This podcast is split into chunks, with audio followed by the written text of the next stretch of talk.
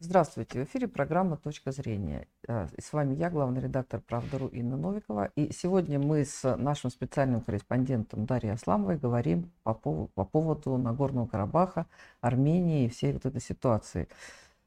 Что, на самом деле, я, знаешь, думала, что, что вот мир, он полон трагедии. Когда началось вот в Израиле вот это вот очередное, как это, ужесточение, да, обострение конфликта, то украинские э, Э, политики говорили, что нет, нет, наша война главная, наша война главная.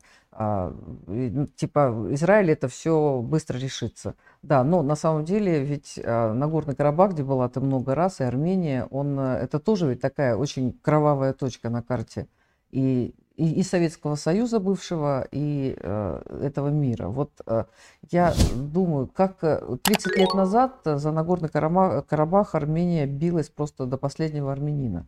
Да, и, а, си, а сейчас, ну, может быть, отсюда так видится, его как-то очень так быстро отдали, и получается, что Армения потеряла Нагорный Карабах, достаточно для них спокойно, а мы потеряли Армению. Вот как ты считаешь, это Правильная такая мысль или я... Здесь совершенно все правильно видится. А, я пережила две войны в Армении. Одна 92 года, вторая 2020. Это были, это были две разные войны, и я объясню почему. Сейчас вначале расскажу, как это выглядело. Э, вообще а, конфликт в Горном Карабахе называют могильщиком Советского Союза, потому что именно этот конфликт открыл а, ящик Пандоры всех конфликтов на постсоветском пространстве, это включает там Южную Осетию, Абхазию, а, Приднестровье, Ингушетия с Чечней передрались. Короче, вот начался вот этот вот постоянный глобальный конфликт. И фактически Например, противники армян азербайджанцы говорят, что вот именно Карабах похоронил Советский Союз, и в этом есть своя правда. А, та война, в которой я попала совсем ребенком, я была молодой журналисткой, э, та война, первая война, 92 год, э, армяне были полны энтузиазма, а, вдохновения, что мы сейчас построим снова Великую Армению, значит, мы готовы бороться за это. То есть, э, чтобы тебе представить, я приехала туда в горы, это зима, это дикий холод, в Степанакерте были все, там были женщины, дети, старики, а, у нас не было света, воды, а, еды, вообще ничего не было, при этом весь город был полон людей, город постоянно обстреливался, а, э, я помню, как вы грели, чтобы мне помыться, просто вот э, умыться, мы вот разбивали вот этот лед, ставили на маленькую печку-буржуйку и грелись этой водой, чтобы просто, ну вот, чтобы хотя бы растопить лед. И все оставались на местах, город боролся, сражался, голодный. Это было совершенно, у них была идея, Великая Армения, мы вернем в себе, будем снова независимыми. Вот сейчас без Советского Союза мы все построим, у нас будет свой рай на земле. А, и вот на этом энтузиазме, на этой храбрости конфликт был, а, они выиграли. В Азербайджане ведь была еще и с азербайджанской стороны на Горном Карабахе. Там, наоборот, царила полная растерянность. Люди э, откровенно говорили, «Э, мамой клянусь, хотим единый союз. Хотим, чтобы опять вернулся Советский Союз. Они вообще не понимали, что происходит. Э, закономерно проиграли тот конфликт. Дальше что происходит? Все, эйфория, победа, значит, там независимая Армения, есть, значит, независимый Нагорный Карабах. Дальше происходит, начинается постепенно приходить к реальности. А реальность оказалась очень жесткой. Потому что Армения такая точка на карте. Э, и жили там ну, несколько миллионов человек, сейчас вообще осталось э, меньше трех миллионов. А дальше оказалось, что вот она точка на карте. Единственный стратегический союзник – это Россия. Сбоку одна граница, фронтовая линия с Азербайджаном. Сбоку, с другой стороны, справа, слева, значит, Турция, полностью закрытая граница с 93 -го года.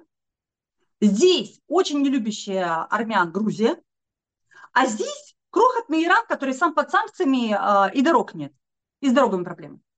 То есть Армения оказалась полностью в транспортном мешке. То есть вообще никакого выхода во внешний мир. Экономика без связи с внешним миром развиваться не может. Одна осталась у них дырка, то есть это вот Грузия, через которую можно продавать какие-то товары. А что может продавать Армения, кроме коньяка и фруктов? В реальности ничего. У них было сельское хозяйство, производство коньяка.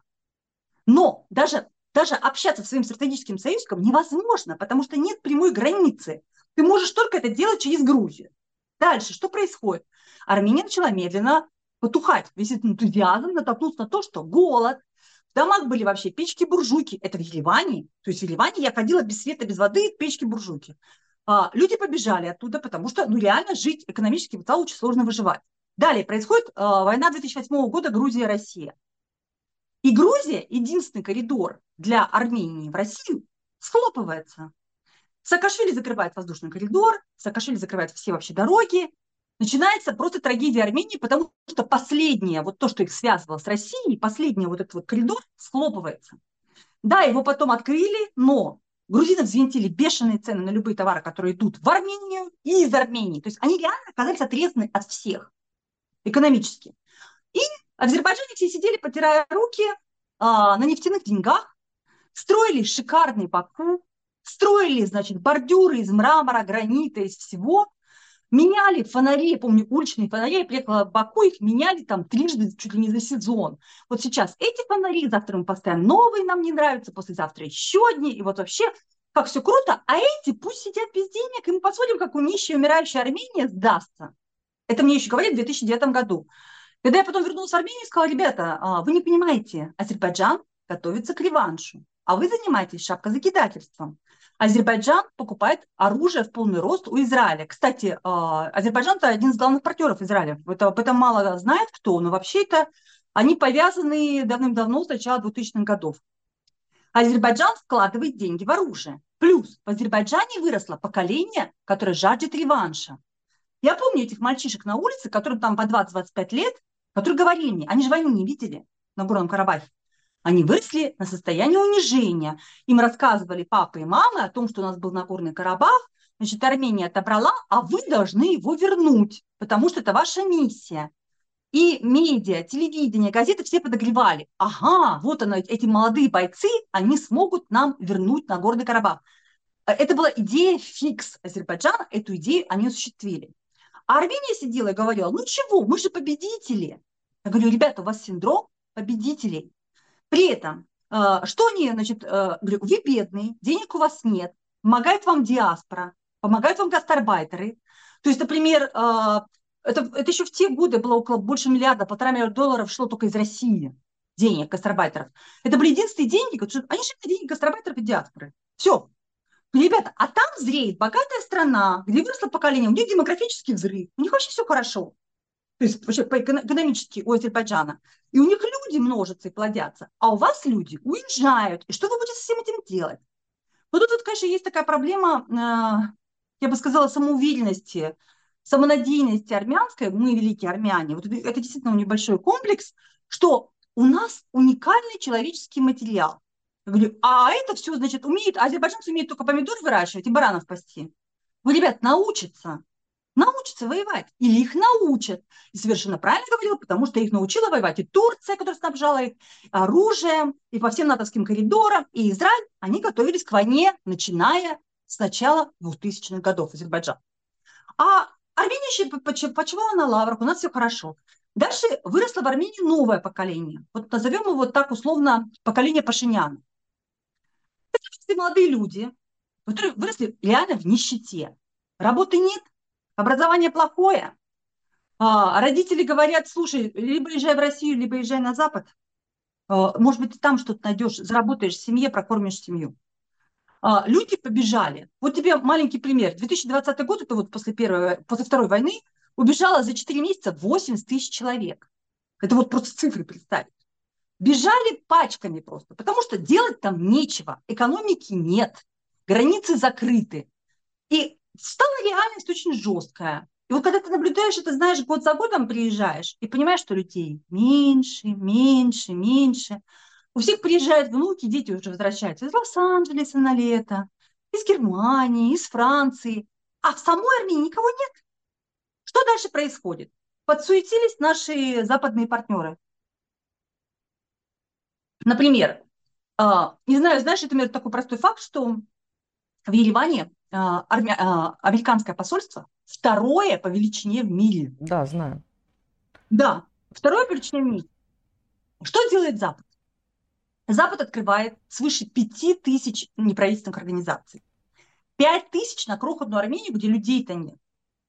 Вкладывает огромные деньги в медиа, в основном в сетевые ресурсы. А, начинает устраивать, взращивать новую элиту. Пашинян и его жена, например, Анна Копян, которой мне как-то приходилось сделать интервью, это конкретно пример новой элиты, а которые не скрывали своих целей сдать Карабах. Например, в 2013 году я встречалась с Анной Копян. Это вот она, жена Пашиняна, журналистка, наша коллега, она была главным редактором газеты «Армянское время». Уже в 2013 году Анна мне сказала, а что нам этот Карабах? Нам этот Карабах надо превратить в автономию, договариваться, это как чемодан без ручки, это выгодно только России, нам нести этот Карабах невыгодно, потому что мы заперты, что аналогично говорила, невыгодно, потому что экономически мы заперты, из-за Карабаха у нас все границы закрыты. А давайте мы лучше сделаем, чтобы Карабах был как Аланские острова. Логика была такая. Мы сейчас устроим из Карабаха Аланские острова. Аланские острова – это территория, которую, значит, это официальная территория Финляндии, а там, значит, автономия Швеции. Вот такой вариант уже проговаривали э, журналистка Анна Копян, жена Пашиняна, и сам Пашинян, все считали, что Карабах надо сдавать. Это 2013 год. Никакого удивления меня не вызвало все поведение Пашиняна сейчас. Все либералы считали, это нам не нужно, потому что Карабах нас тянет на дно. Вот сейчас мы сольем Карабах, дальше мы откроем все границы, что сейчас они пытаются открыть границу с Турцией и с Азербайджаном, вливаемся в мировую экономику и становимся членом большой дружной семьи европейских народов. Более того, у них были совершенно безумные идеи. Вот, к нам придет Европейский Союз, откроют у нас предприятия, а, потому что дешевая рабочая сила. Говорю, ребята, дешевая рабочая сила Евросоюза есть в Прибалтике, в Румынии, в Болгарии. Что-то они ничего не открывают. А зачем открывать вообще в Армении? Нет, Европейский Союз нас любит. Началась эта вот пропаганда постоянная, что мы гордые граждане, мы члены Европейского сообщества, мы идем в Европу, надо просто избавиться от Карабаха. Собственно говоря, вот что сделал Пашинян. Выросло поколение людей, потребителей, молодых, которые не хотят никакой войны, которые просто хотят забыть этот как, как кошмарный сон, чтобы Карабах исчез. Их страшно раздражали. Я в 2020 году приехала на войну, на вторую войну э, в Степанакерте. Все население выехало. Буквально. Я вхожу в пустой город. Я иду по пустому городу, где воет сирена. Я говорю, а почему молодые люди уехали? Почему город пустой? Если в первую войну там жили люди, почему сбежало население? А когда население сбегает, то кто, кто, кто будет вообще кого защищать? И психологически у солдат была тяжелая проблема. Дальше. Слили они во время войны Карабах. Армянская армия не вошла. Карабах не был признан. Мы сидели в этом Степанакерте, нас были только иностранные журналисты и мальчики-солдаты, которые там проходили срок службы, которые оказались без касок, без бронежилетов, без оружия. И они даже не умели воевать, потому что их взяли в армию за, в августе месяце, их призыв был. Просто в Армении было очень популярно в то время, и, тебя, и ты идешь в армию служить, послужить на Горном Карабахе, хотя официально Карабах не был признан. И вот эти пацаны, которых набрали в армию, воевали за Карабах. 18 лет стрелять не умеют, ничего не умеют, касок нет, жертвы нет, вообще ничего не было. Армения кинула Карабах в 2020 году во время войны. Не нужен он ей был. И сидели полные кафе в Ереване мужчин, которые пили кофе. И я им говорила, а что вы тут сидите? Вы же как бы все воюете за Карабах. Почему вы здесь сидите, а не там? А нам он не нужен, говорили они. Вот, вот тебе горькая реальность. А, Даша, ты э, вот говоришь о таких вещах. Это была массовая такая реальность, либо а, а, понимаешь, мы больше слышим тех, кто громче кричит, а большинство Конечно, людей молчат, но могут иметь друг, разные взгляды, другие взгляды. Это, было молчаливое большинство. Молчаливое большинство обычно о таких вещах не говорит, потому что это позорно сдавать своих людей и свою страну. Но факт был фактом. Все молодые люди многие молодые люди, остались в Ливане в 2020 году, сидели, и никто не рвался на фронт. А на фронт запихнуть было очень трудно людей. Сбежали многие из самого Нагорного Карабаха. Хотя ребята сражались храбро, там было много храбрых людей, там были замечательные люди, но Армения его слила. Поэтому давайте говорить, все было проиграно в 2020 году. А, ты говоришь, вот что сделал Пашинян. Но мешает. Э, э, это ведь, Даша, это ведь было до Пашиняна, потому что Пашинян когда пришел к власти? В 2018. В 2018, а ты говоришь про 2012 год, а, да, и то есть это тоже, в общем, э, это, видимо, вот это поколение, оно же не за там не за 5 лет выросло, понимаешь, а это за, за 15 Я тебе лет, за 20 говорить, что произошла смена поколений, смена парадигмы, смена проекта. Нам не нужна Великая Армения, нам не нужны великие дела. Давайте мы экономически будем существовать, торговать с Турцией, откроем дорогу на Азербайджан, у нас заработает экономика, мы вольемся в какие-то экономические структуры Евросоюза, у нас все будет хорошо. Просто люди не понимают, что когда ты сливаешь свою землю и своих соотечественников, рано или поздно тебе прилетит. Потому что сейчас уже Алиев заговорил о том, что нужно забрать армянские анклавы, забрать Сюник, это район между Азербайджаном и Арменией. Нужно забрать Зангизур, они уже кричат, Зангизурский коридор, чтобы соединиться с Нахичеванью, уже сейчас а, кричат в Азербайджане с плакатами «Зангизур – это Азербайджан». Они не понимают, что как только ты начинаешь отдавать территории, вот это поколение понимает, что ты потом отдашь все. Слушай, ну, Отдашь это- и да, и Сюник, и так далее. Ну да, если между славой и деньгами ты выбираешь э, деньги, то ты в итоге потеряешь и Ты потеряешь и ты, потеряешь ты деньги потеряешь тоже. И кажется, что сейчас будет все хорошо А, экономически. То есть сейчас Армения, ну, на самом деле, вот эти надежды на Евросоюз, э, их пережили все страны, которые теперь сидят в Евросоюзе.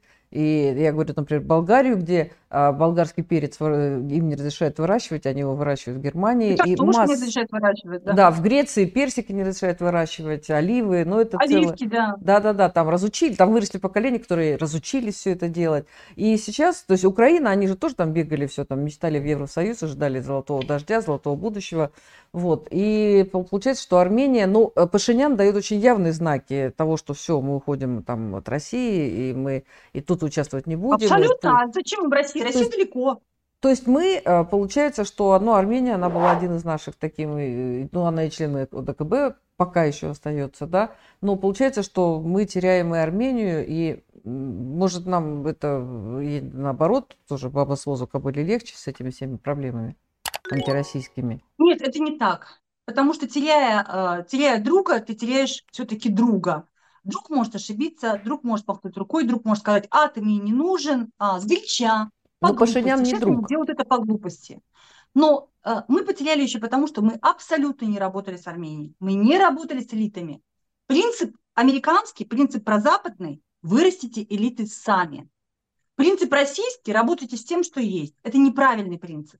Американцы выращивали элиту под себя. Все эти люди, все эти дети, новое поколение, которое сейчас пришло к власти, все эти люди были выращены фондами Сороса, на гранты, дети капитана Гранта. Это все типичное, вот типичное поколение дети, детей капитана Гранта. Туда вкладывались деньги, не такие уж большие деньги. А мы ни черта не делали. На 5 тысяч НПО мы не ответили ничем. На 5 тысяч американских НПО мы не создали ни одного. У нас не были, у нас работает только Россотрудничество. Все. Вечера Чайковского, концерты, э, концерты Пушкина, вечера Пушкина, концерты Чайковского. Все. На этом все дело встало. Мы не вкладывали ничего в выращивание элиты. Мы сейчас получаем, что получили. Мы получили новую элиту, которая нами не интересуется. Ей нужно набиться их собственных шишек, чтобы понять, что они потеряли. Что такое потерять друга. Ну, к сожалению, это можно отнести и, ну, и к Украине, самые и к Прибалтике, Украине, и к Молдавии, и, в общем, к Молдавии, большинству, и Украине, к Казахстану. Грузии, Это все, к сожалению, такая... та- Те грабли, ошибка, да. которые наша национальная такая забава получается. К сожалению. Да, Ну, мы теряем людей, к сожалению, не умеем выращивать. а, а просто реально нужно растить людей. Нужно...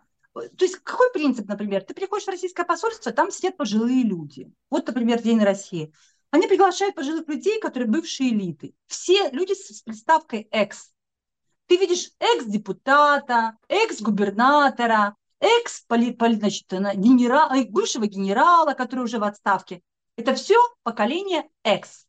Когда ты приходишь в американское посольство, ты видишь молодых, дерзких людей, которым лично посол подходит пожать руку и сказать, что здравствуйте, как я рад вас видеть, и в которые вкладываются деньги в их проекты. Не напрямую, то есть не выглядит так, что мы вас покупаем и сейчас вам даем деньги. Нет, просто вкладываются деньги в их проекты, в их медиаресурсы, все, во все, что, во, все их новые начинания. Мы просто хотим вам помочь, говорит посол Америки. И помогает, и выращивает эту элиту. А у нас ты не видишь молодежь вообще. Принцип российской дипломатии – работаем только с, с избранными элитами.